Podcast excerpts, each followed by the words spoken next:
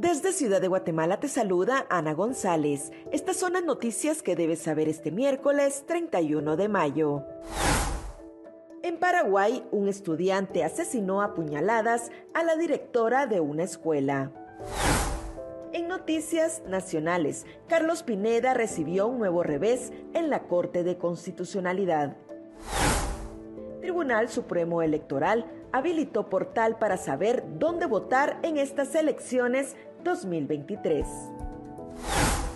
Cinco mujeres se disputan la alcaldía del municipio de Chinautla. En nuestra sección de República Vive te hablamos de Sergio Izquierdo, un guatemalteco que se dedica a la fotografía de la vida salvaje. También te contamos sobre los principales hechos históricos que marcan las efemérides de este 31 de mayo. Eso es todo por hoy. Para mayor información ingresa a república.gt y mantente informado sobre las noticias del día. También nos puedes seguir en redes sociales como República GT.